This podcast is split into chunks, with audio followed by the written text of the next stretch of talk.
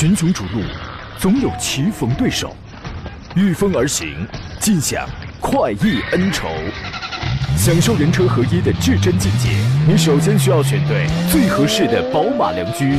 精彩汽车生活从这里开始，买车意见领袖，权威专家团队聚会团购买车，专业评测试驾，主持人杨洋为你客观权威解析。这里是购车联盟。来吧，诸位，欢迎在周三的上午时间如约收听山东交通广播，在每天上午的十一点到十二点，为你准点开拔启航的专业汽车节目《购车联盟》，我是杨洋，在济南问候全省的朋友啊。生活当中啊，有一个现象，您发现了吗？有些人呐，加个班就恨不得让让全世界都知道啊，我跟他们不一样，我不加班啊。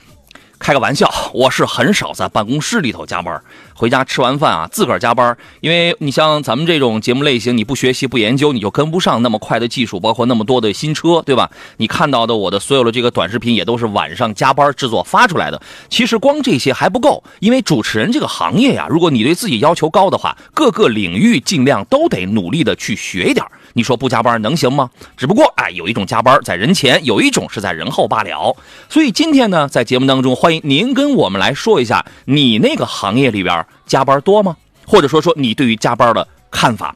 呃，另外呢，今天节目会继续答各位在啊各您各自关系的选车、买车啊，还有对比挑选方面的问题，跟买车相关的一切问题，您依然可以通过节目以下的各种方式参与进来。首先是节目热线零五三幺八二九二六零六零或零五三幺八二九二七零七零，您可以直抒胸臆。另外呢，您可以在山东交通广播的微信公众号当中选择收听、收看我们此刻的音频与视频的双直播，可以发送文字问题。抖音直播间刚刚开通了，您可以关注杨洋侃车，第一个杨是木字旁，第二个杨是提手旁，单人旁侃大山的侃，关注我，然后呢，这个评论留言。就可以了。另外，节目以外，请搜索关注微信公众号，也是这四个字，给他发送“进群”两个字，可以加入到我的车友群当中来啊。我呢会从今天各位的各自的提问啊，还有留言当中来抽取四位朋友，三位朋友可以获得江小红品牌的辣椒酱，还有一位朋友可以获得神采净燃汽油添加剂，这玩意儿清除积碳的效果非常非常棒啊。那么今天跟我一块儿来搭档解答问题的是来自北京少卿奥迪的总监少卿老师，你好，邵老师。杨洋好，听众朋友大家好。邵老师，此刻您上我们节目也算是加班，是吧？呃，不算加班啊，不算加班。那你这人很有奉献精神。呃，本身我们就在工作呀。哦，真好。对，现在其实现在对我来讲，这个不算是这个不算加班，对你来讲，这个算是本职工作吗？你看，你看人这觉悟啊！来吧，您先加个班，劳您大驾，听听这个事儿。待会儿解答各位的提问啊。近日呢，有媒体报道声称说，一汽丰田荣放呢在进行一个长测试的过程当中，车厢内进水。这个不重要，重要的是在车架切割以后，发现荣放的车辆 B 柱的内部，B 柱的内部出现了大面积的锈蚀。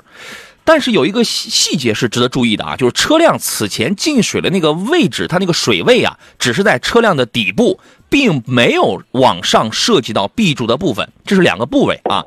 那么测试单位的解释是呢，说进水以后呢，车内可能会残留有高浓高浓度的这个水蒸气，导致了一些没有做防锈处理的部位出现了锈蚀。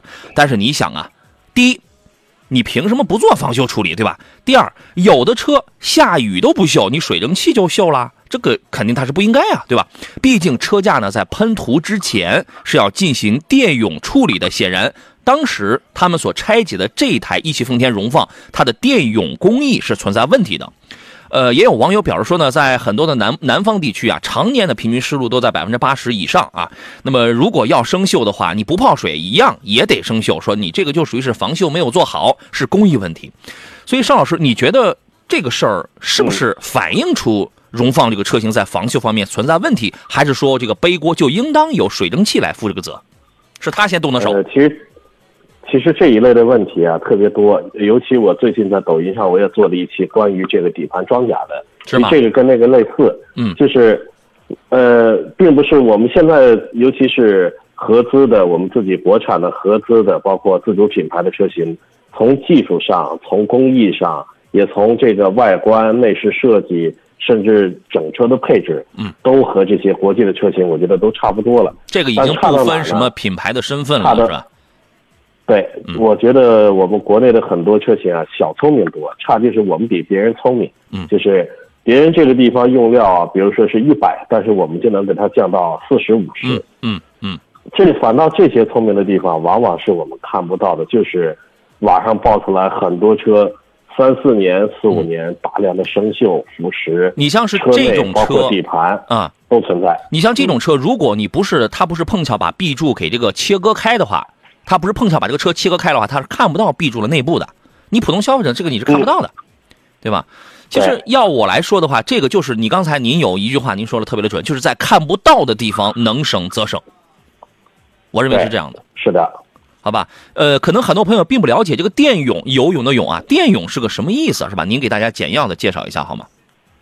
呃，就是在白车身的时候，这个做了这，有了这道工艺，这个你车身的所有的钢板，嗯。这个所有的钢材这些，它是白车身，上面什么都没有装。嗯，有了这个涂层以后，它就是一个防腐涂层，嗯。能让这车在未来出厂以后，当然还得加其他的，像防锈漆了、喷漆了，嗯。再加上一些覆盖底盘，再铺一些装甲，就是铁皮本身比之前的耐腐蚀性能就要提升很多。嗯。如果没有这个涂层，这个那这个钢板在后期使用中，尤其环境潮湿、沿海气候、撒盐路面行驶，嗯。等等，都有可能会很快就锈蚀掉了。对，一般啊，这个汽车涂装呢，它分底漆、中漆跟面漆三道工艺。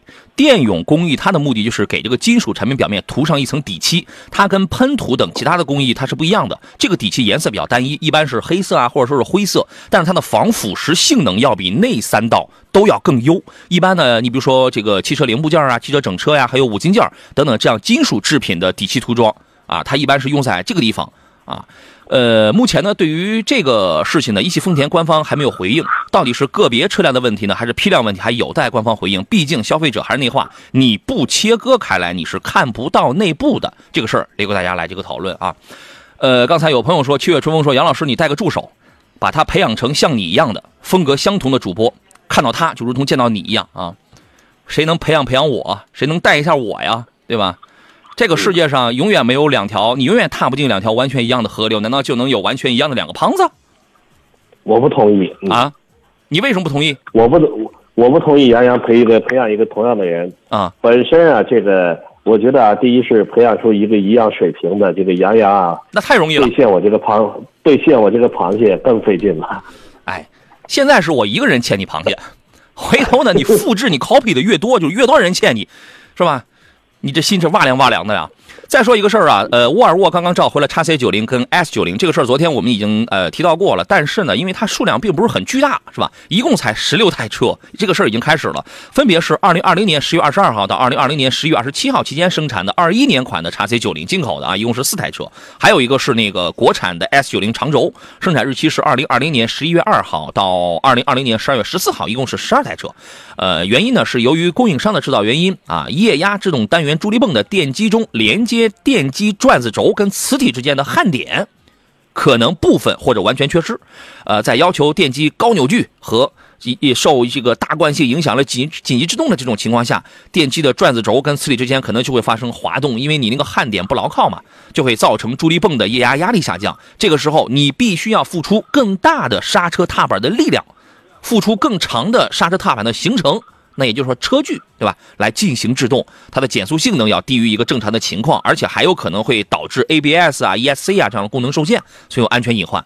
那么解决的方案呢，是将给这批这十六台车免费更换合格的液压制动单元，消除安全隐患。这个事儿在一些极端的情况下还是蛮危险的，因为你如果你踩踏那个踏板的力量不够的话，那那你就刹不住呗，还是比较危险的。您是怎么看的？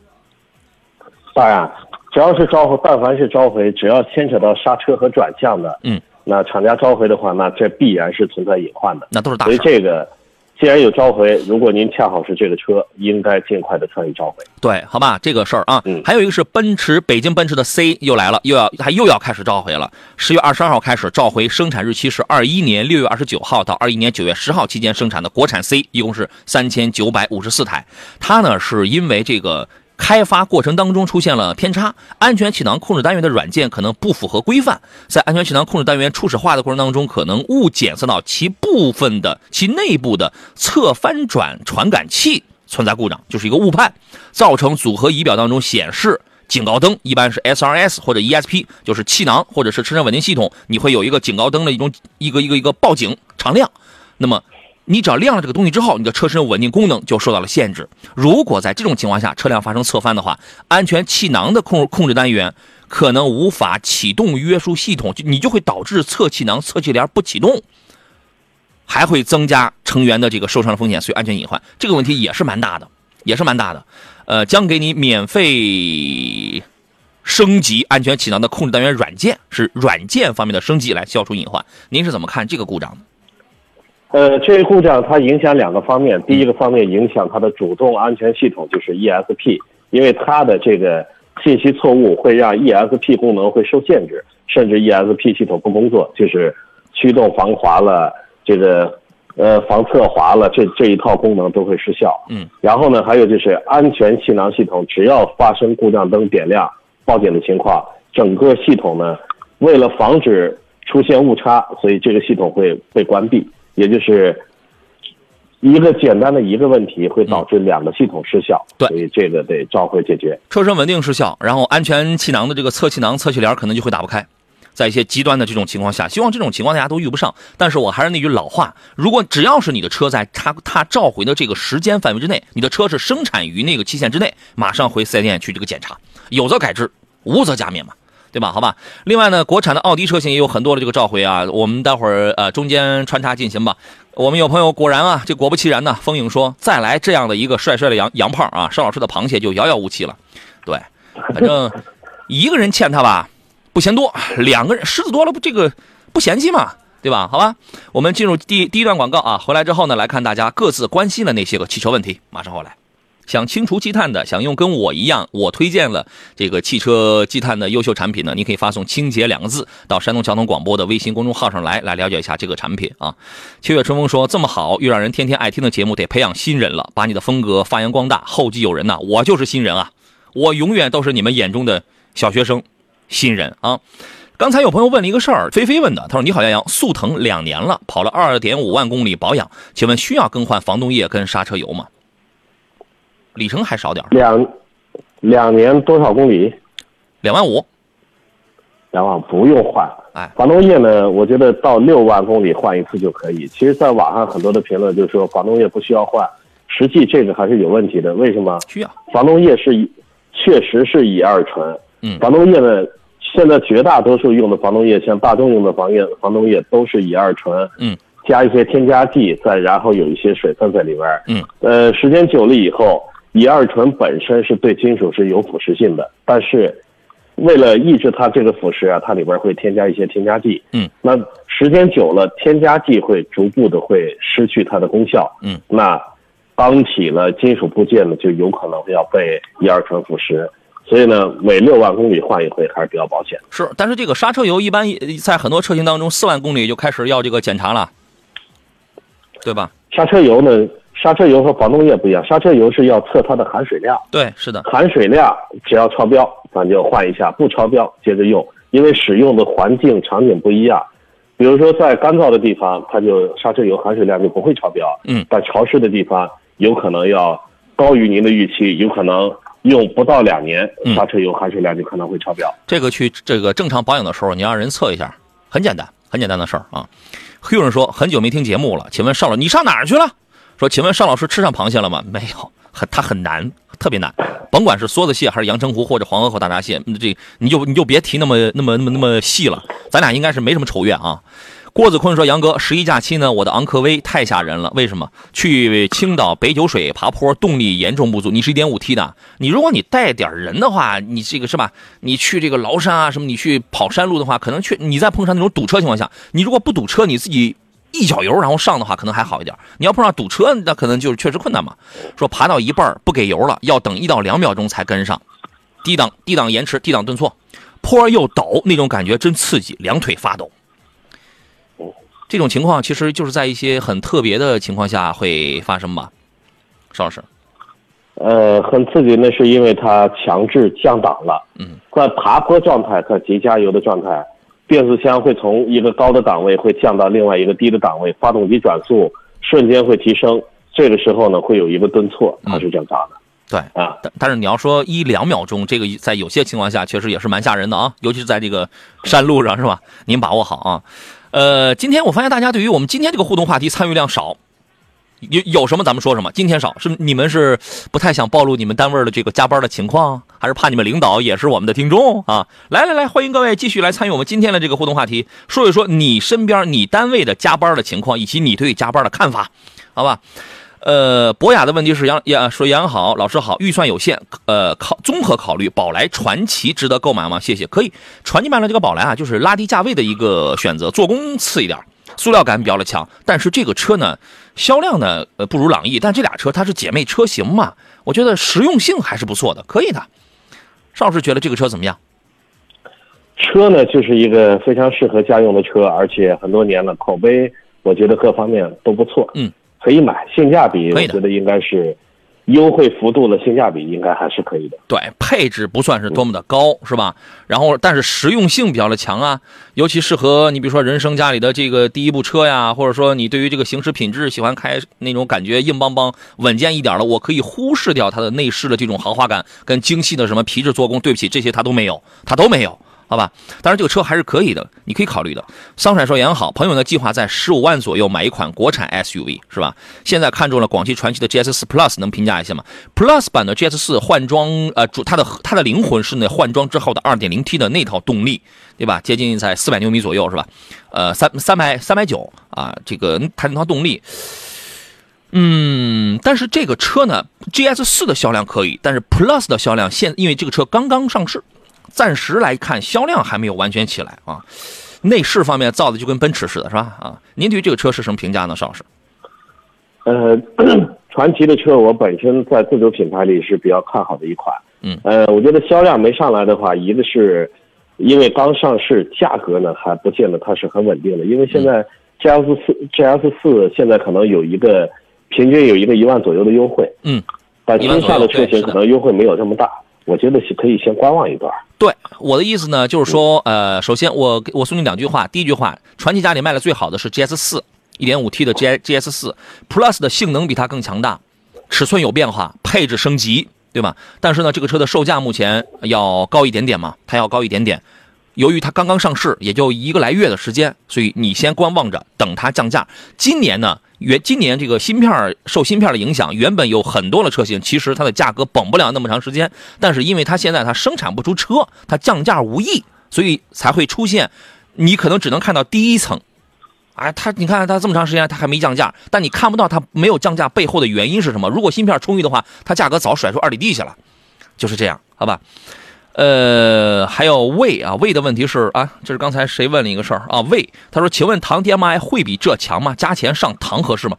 会比谁强？我猜测你的问题应该是唐 DMI 跟唐 DMP，对吧？DMP 拼的是性能，2.0T 四秒多破百四驱，DMI 是排量小，1.5T 它拼的是油耗，百公里，呃，工信部测五点几升，但是它性能要稍微的要弱一点。这个您自个儿去选择啊。还有朋友问的是天籁这个车型吗？天籁呢要看你选的是2.0升的还是 2.0T 的。这两个它不光是在动力不一样，变速箱方面也不一样，也不一样啊。宋 DMI 啊，无论是唐 DMI 还是宋 DMI，现在你都不要着急买。大家今天晚上关注我的抖音，我会发一条那个视频，就是讲它的 EV 功能受限的故障。这个它的家族当中已经普遍出现了这个这个情况，你等它升升级一下。好吧啊，呃，说一下天籁吧，邵老师，您觉得这个车怎么样？呃，天籁，我我觉得整体啊，它的性价比还是非常高的，但是它的变速箱它不适合于这种网约车，就是开的公里数特别多，这些车不适合用这个天籁，因为它的变速箱应该会用不了多久，就变速箱出问题的特别多。二点零和二点零 T，因为它用的都是 CVT 的变速箱，呃，如果家用的话，我觉得没有任何问题。因为不用考虑变速箱寿命的问题，家用的公里数是开不了那么多的。嗯，是这样啊。首先呢，这个两个变速箱不一样。二点零升的天籁，它还用的是比较传统的那种钢带的 CVT，它的这个它是一个钢带链条了，这这个它它是一个钢带这个传动的结构。二点零 T 的，它不光是在动力方面三百九十牛米它这个提高了，而且它也换成了一个短节距链条的这个 CVT。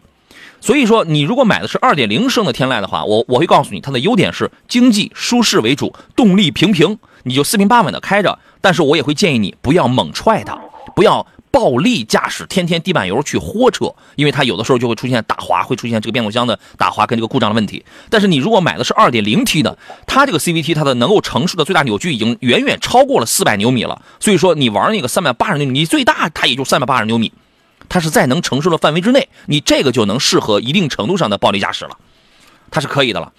而而而且呢，这一代的这个天籁呢。呃，它比原来就是塌屁股、塌屁股的那个软天籁有一个很大的一个改变，就是它的这个悬架支撑的韧性，它依然是比较软的，但是它的那个韧性支撑已经比上一代塌屁股的那个那个大沙发已经好好一些了啊！你只要你去你去看一下吧，我觉得你去看一下。目前对于天籁来讲，我我我个人认为，下一代要面临一个问题，就是把这个内饰这块赶快升级一下，也换换大屏幕，也这个换点就科技感的东西啊。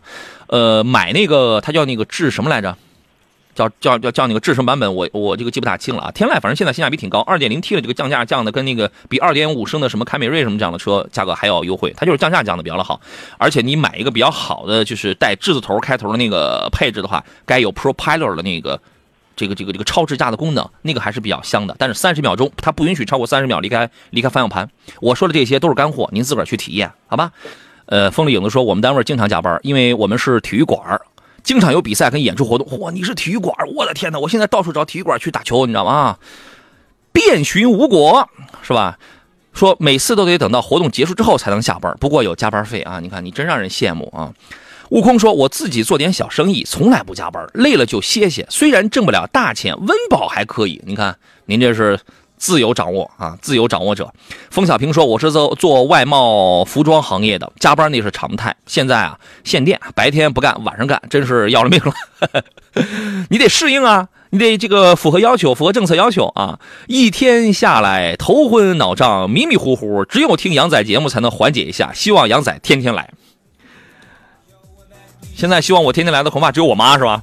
啊。”这个给大家介绍一下神采自然汽油添加剂啊，这个产品呢是我去年用用了两三个月的时间，拿我自个儿的车实测，测完之后觉得效果确实是我用过的添加剂里边最好的。这个产品呢，它不会铺天盖地去做广告，在我们在我们频道，它只选择。购车联盟这一个节目，而且它选择了这个我呃，请我来这个代言这么一个产品。他不是说他投了点广告费我们就推荐，是因为我现在在在用这个东西，确实是我用过的添加剂里边最好的啊。呃，各位你可以尝试一下。当然它的功能呢，所有的添加剂的功能都是一样的，就是去除发动机的积碳。为什么说这个产品要比别的产品要要牛？是因为第一，它的清洁率是在百分之九十六，这个都是有文件的啊。其他产品通常在百分之八十三。第二。它用的是第五代的异构聚醚胺，你只要你可以百度这个东西呢，在高温条件下清除积碳的能力是要更强的，它比呃别的那些产品，你爱铺天盖地做广告，这个怎么样？那这个无所谓，你它经不起研究的。第三一个呢，它的容量比较大，它是一个铁罐的，三百七十五毫升那么那么那么一罐啊。第四一个呢，它的这个品牌是非常强大，它是什么呢？德国博士车联、法国米其林之家，还有德国马牌百事德全球战略养护用品的供应商，只有它。第五一个是国家部门的这个技术认可，他前两天在中汽研刚刚给他开具了一个鉴鉴定证书，它的节油率认定可以提高百分之二点一七，是节油的，是呃动力能够提高百分之零点六一，关键是排放可以改善百分之二十七点七。而且这个产品是唯目前为止我所知道的唯一一个添加剂买保险的。如果你的车有了任何的问题，他给你赔车。你别的添加剂它是它是做不到的，好吧？别的咱们就不说了。在我们节目当中是有优惠价格的，各位可以发送“清洁”两个字到山东交通广播的微信公众号上来，“清洁”两个字到山东交广的微信公众号上来，就可以用跟我一样的产品了。咱们进广告，马上回来。群雄逐鹿，总有棋逢对手，御风而行，尽享。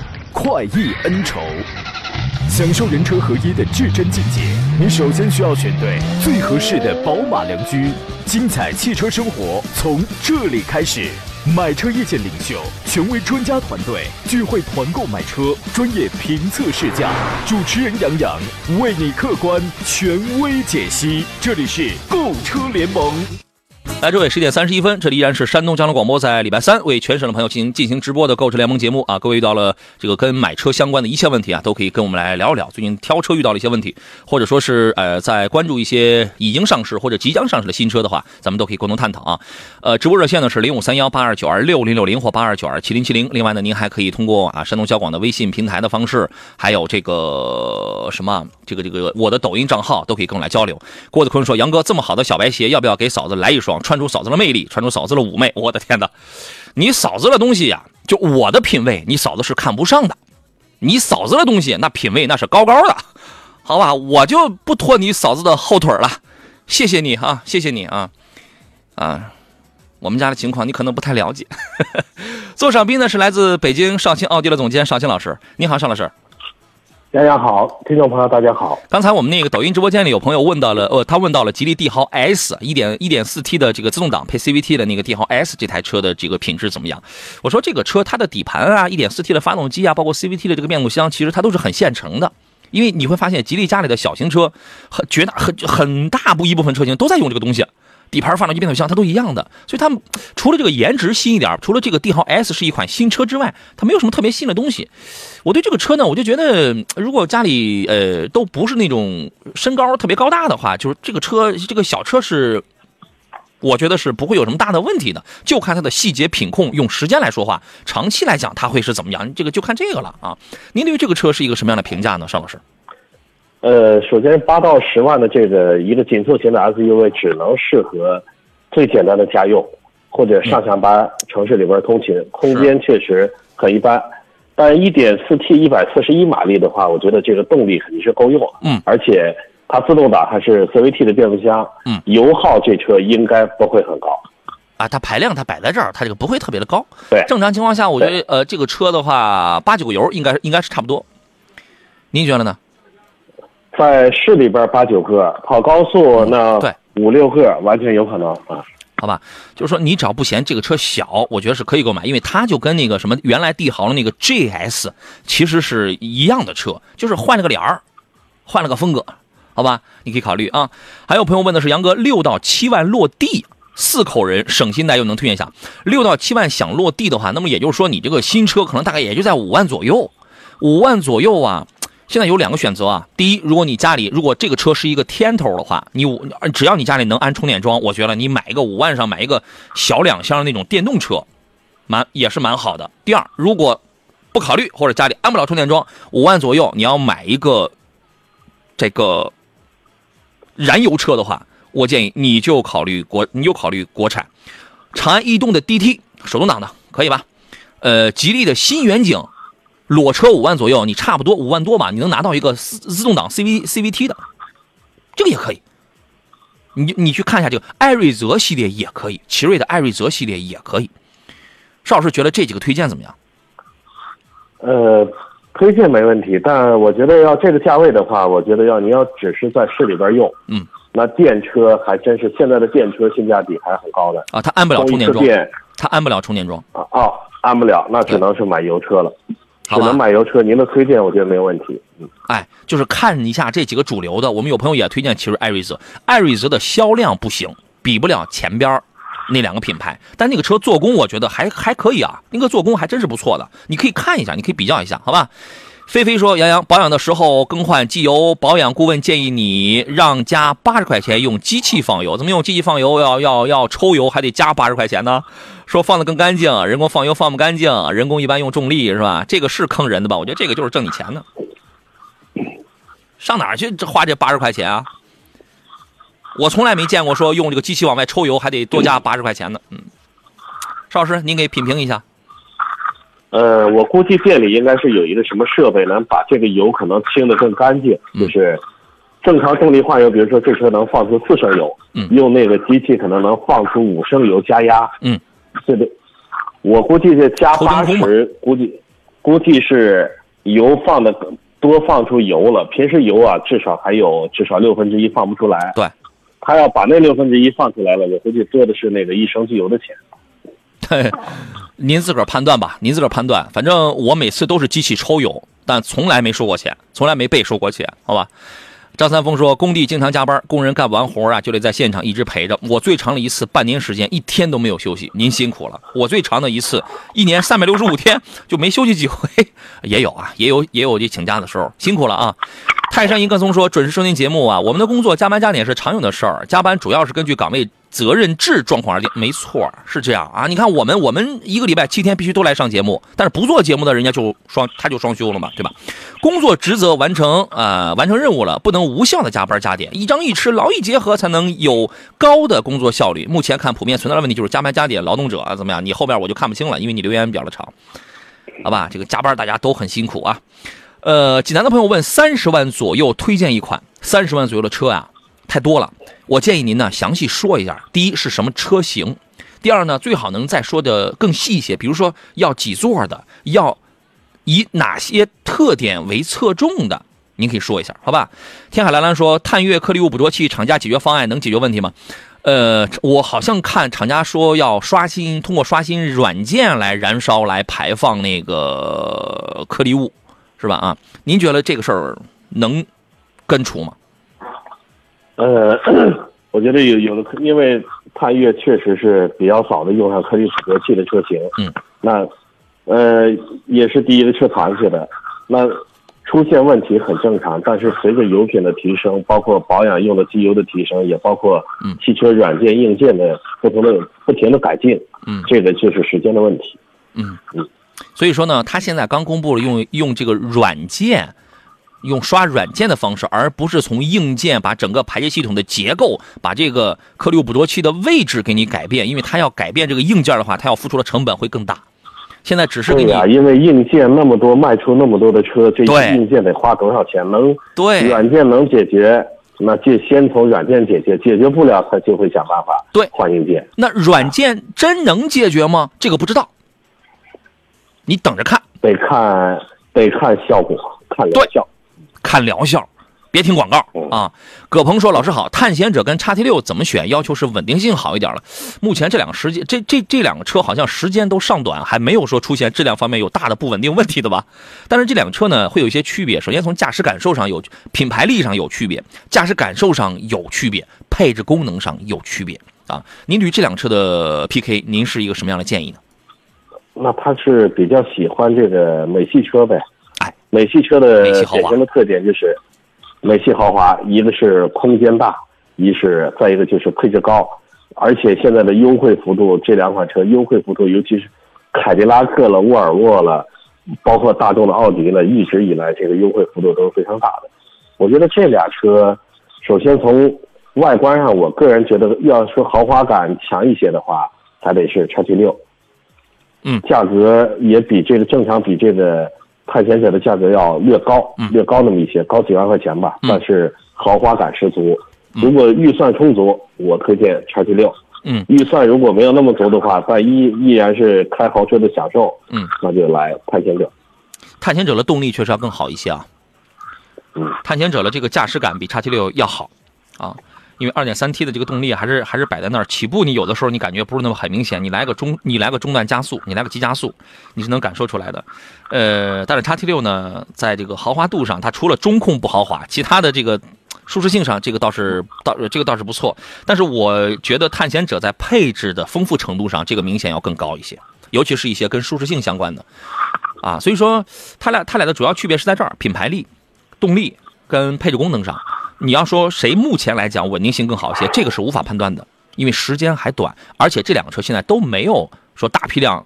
假如说这两个车谁现在说哎他有什么很大的很有很多人反映这个车有一个很大的一个一个一个通病的话，那这个好了，那你那你就选另外一个它就可以了，对吧？呃，还有朋友问的是长安逸动 1.4T 旗舰版点评啊，旗舰版是那个顶配是吧？1.4T 顶配，我在厦门开的这个车，这个车有主动刹车，但是其他的我不知道现在有没有配得上啊。但是其他的像是偏道预警啊、车道保持这样的功能啊，它是没有的，但是只有一个主动刹车。我后来我问了一下，因为我一开始我觉得这几项功能通常它都是一个标配，捆绑在一块的，它是个标配的。后来我发现，因为因为这些功能平时我基本上我是不会用的嘛，但是呃但是主动刹车我发现它有，我我就以为其他功能它它就都有了。后来我一发现它它没有这个东西，我问工程师了，我问厂家工程师，那么工程师的这个其实人家说的也是比较的实在，说其实还是为了这个成本方面的这种考虑嘛啊。但是这个车不难开，除了这个底盘避震硬一点之外，提速还是比较流畅的，变速箱低档那种顿挫非常的细微，你可以去感受一下，看你敏不敏感啊。呃，它的座椅。包括它的这个中控用料是达到了一个国家的一个环保标准的，这个你可以去查一下啊，好吧？所以这个车我觉得还是值得推荐的，而且整个逸动系列的销量也是非常不错啊。呃，邵老师，您对这个车，您您您对于它的评价如何？呃，评价我跟我是认同您的评价的啊。首先是随大六，我一般自己我自己在选车呢，一般不会选这种特冷门的车型，只要大家这个。路面的保有量足够，我觉得这些车买是安全的。嗯，最怕的就是，呃，因为我这儿有前两天一个车主，嗯，同样家里买的两台车，同样当时是。比如说五十万的车型啊，一个车是卖不出去，另外一个车它可能值小三十万，嗯，这差距很大。现在不排除我们有些朋友买车呢，就是喜欢特立独行嘛，就越是路上没有的，越是有人买的少的，就是那种车，他越喜欢要。但是呢，说实话，这种人还是少。个性，哎，这种人呢还是少。绝大多数呢，我觉得挣钱不容易啊。我们在买车的时候呢，嗯。邵老师用了最三个就是最接地气的话，叫随大溜。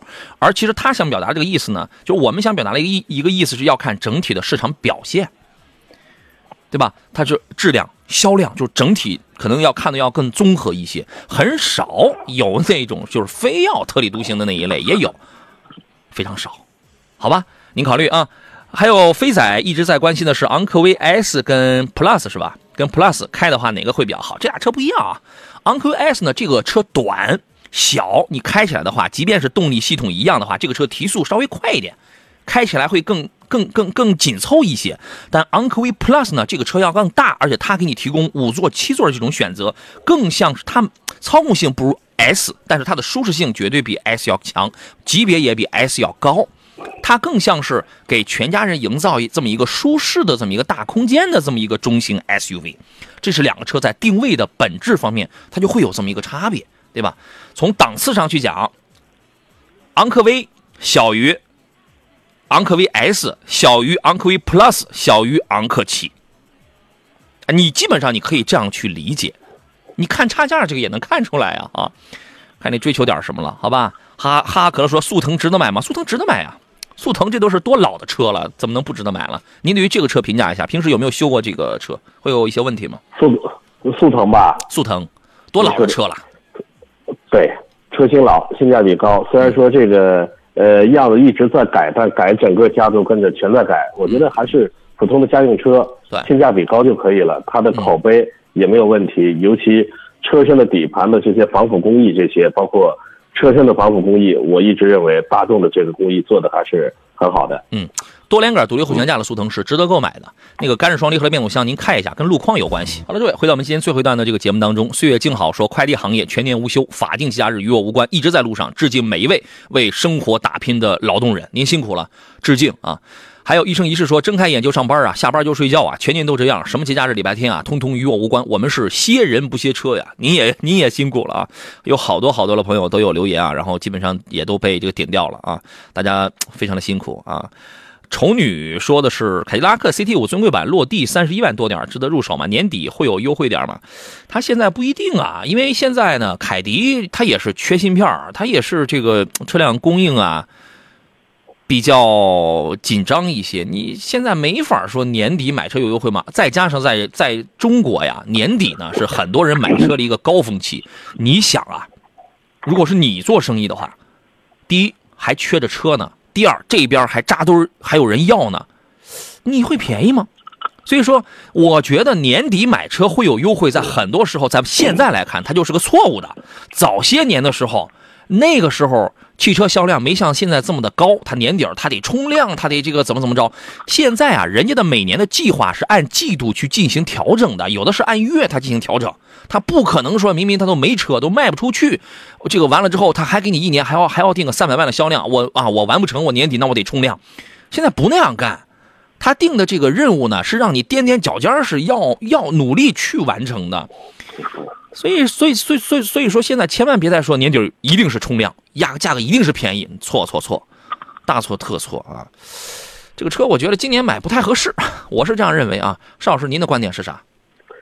对啊，今年的这个二手车加新车，以前卖不动的车，现在是没车买。嗯，是它的它的销量，以前这个优惠幅度特别大的，现在是买不到。所以呢，等这个芯片荒过去了。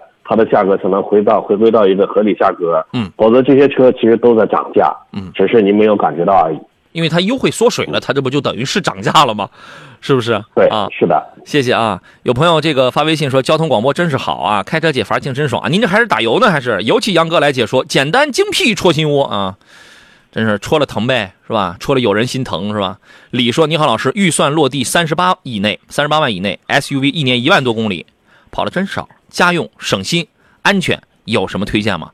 预算落地三十八以内啊，那就是基本上都是中大型的这种尺寸啦。裸车三十四五万上的有车还真挺多的。你看，一年一万多公里，里程不多，要求是省心、安全为主啊。邵老师，您的推荐是什么？呃，是他他说的是 SUV 对吗？对，三十八万以内落地就行。怎么计算的那么精确呢？三十八万以内，可能比较喜欢这个数字。你怎么这么三八？不要不要问那些细节，你回答问题啊。嗯，我觉得像这个价位要落地的话，我个人推荐啊，像 Q 五、沃尔沃的 x C 六零，这肯定是在在档次上中型 SUV 里边档次里边算是比较高的。x C 六零性价比比较高，而且主动安全配置比较到位，是吧？对，是主要是安全。对，这是豪华品牌。嗯，包括我们还有朋友看的那个凯迪拉克叉 T 六，叉 T 六这个车，它你像这种豪华品牌，它不一定，它不一定省省心，但它一定不省钱，是这意思。嗯，但是它是豪华品牌，是吧？叉 T 六未来省不省心，这个也不好讲。通用这个也不好也不好讲，但是它已经是在这个价位了，它已经成为了一个选项了，你可以考虑。它省不省心，这个不一定是吧？然后呢，如果是非豪华品牌的话，其他的可可能有人就会哎，脑子当中就会哎，立马就蹦出一个汉兰达。汉兰达倒是在这个价位，省心省钱，那都能买到顶配了，差不多。买不到，买不到，你还得你这个它三十八以内落地，它这个买不到顶配，还得有的地方还在加着价呢。对，顶配是三三呃三四八八，哎，对啊，那你还得算上加，那你一落地，你先揣，你咱得先揣四十万，是吧？高高点的配置这个没问题啊。当然这也是一个选项，它肯定是挺经济、挺省心的。但是我担心的是，你一年就一万公里，你这个里程比较少，一由于里程比较少，你是无法有效的去缓解它娘胎里带着那个机油增多跟乳化问题的。我担心这个，你可能碰不上，但是你绝对是有机会碰上，只只是说幸不幸运或者这个概率多与少的问题。如果你张嘴你跟我说我我一年三四万公里，OK，那我觉得你这个里程还不错，这个这个车把它这个坏的这个这个概率又降低了，啊吧，就是丰田的混动啊，这个，嗯，要不就先看这些，当然还有什么舒适性比较强的什么啊，这个昂克旗艾维亚呀。途昂啊，就是等等吧，就是这些耳熟能详的，要不要不你先看这些，您自己先再筛一筛啊。包括啊，明天的向日葵说长安林肯啊，林肯也可以，林肯它这个价位呢，这个价位去买个林肯能买个啥呢？飞行家他得添点钱，冒险家不值当的，是不是？呃，还有朋友问的是什么？啊，包括柠檬的味道，这位朋友问的这问题也差不多。三十万落地买什么 SUV 的车比较好？车多了，想买普通合资，就你想买大空间的，你就买普通合资，不要买豪华品牌，就你这个价。想买豪华品牌的，你就得接受它空间小，因为它那个级别它都是紧凑级的，相对比较小。在相对比较小的豪华品牌里边，宝马叉一算是个大的。自个儿先想明白自个儿的这个诉求点是在哪儿。乒乒乒乒乓乓说：“刚才那位老师的这个问题，理想可以呀，理想可以是可以呀，可以是可以呀，但呃，你要想接受理想这样增程式的车呢，首先呢，我觉得你得是一个从思维、从思考方式上就得是一个新兴消费者，就是那一类的啊。您对于这个推荐怎么看呢，邵老师？呃，理想确实在所有电动车里边，它增程式的这种电动车确实非常的少。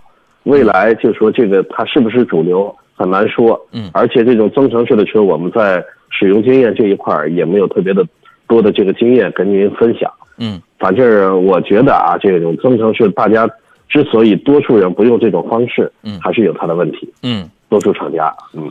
好吧，那就这样，这个问题咱们就先飘了啊。呃，说一下那个奥迪的召回，奥迪召回的是从什么时候开始啊？从也是从十月二十二号开始召回国产跟进口的以下的奥迪车型，分别是二零二零年九月九号到二零二一年五月五号期间生产的进口的 A 六的 Avant 二点零 T，还有 A 七的二点零 T，一共是一千七百八十五辆，还有一批召回的是国产的 A 六 AL 二点零 T，一共是一呃是十万两千四百二十五台。这个是这批的国产 A 六的生产批次是二零二零年三月十八号至二零二一年八月十一号。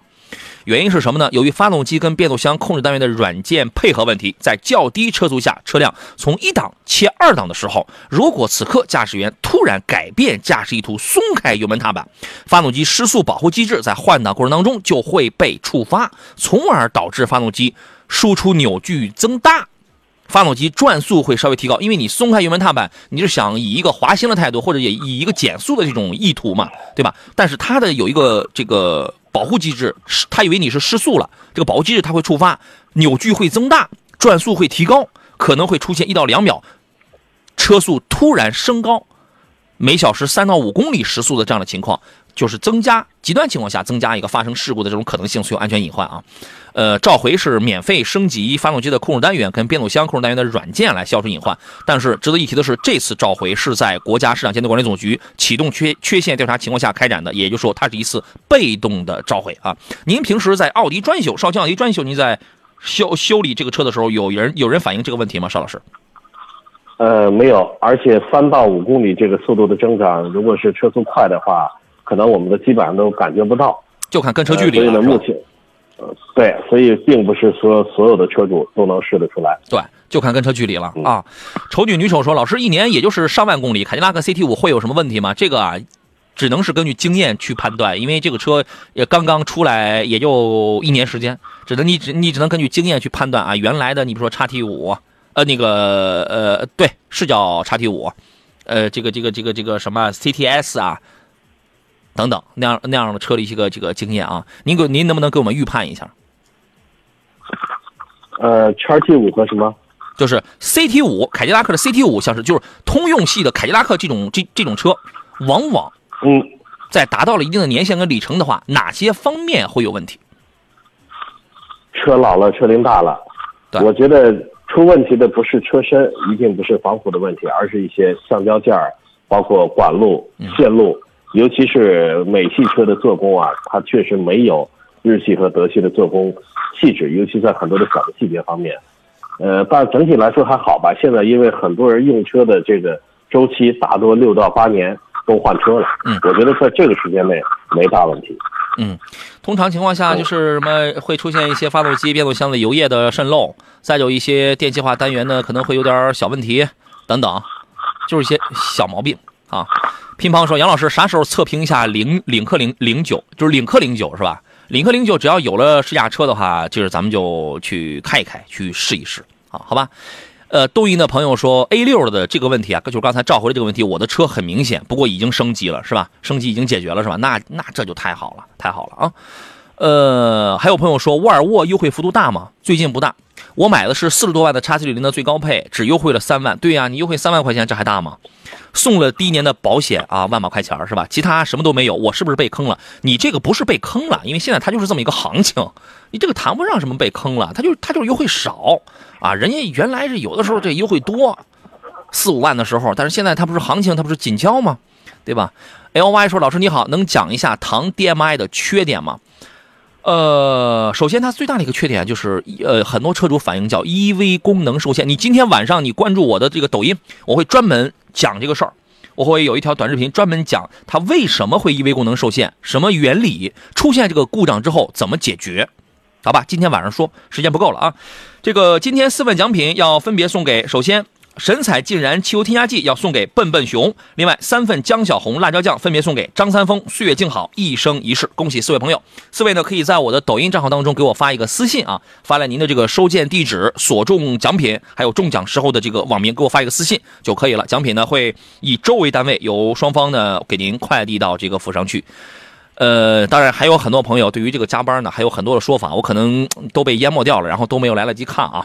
这个，但是呢，也感谢大家的参与。关于关关于今天这个有关加班的互动话题呢，其实我想表达的、想传递的是什么呢？老话不是说了吗？要想人前显贵，就得人后受累。天上啊，天上掉馅饼的事儿，那种天才的事儿。还是少有，对吧？但是呢，我们要相信，所有所有的这个努力啊，都会有回报，总会有回报。也许这个回报已经来到了，也许正在路上呢。所以，认认真真、实实在在的为自己、为事业去努力，总比你退休以后是吧？你回忆起来，脑袋一片空白，光想你光能想起来哦，我以前上班时我是怎么去演戏的，要强得多，要更受尊重的多，要更有成果的多，好吧？致敬每一位认认真真、踏踏实实、实实在在的。劳动者啊，今天节目就要到这儿了。再次感谢少卿老师来做客，咱们就下回节目再见吧。好，下回见，拜拜。也感谢电幕前诸位的收听还有收看。任性说，杨老师，我又没中奖，我都没看到你的参与啊。我们在明天上午的十一点，各位遇到了选车买车的问题，依然可以通过山东交通广播购车联盟，在每天十一点到十二点的直播当中，与我与杨洋共同来交流来探讨。我是杨洋，祝您午餐愉快。明天十一点咱们再见，拜拜。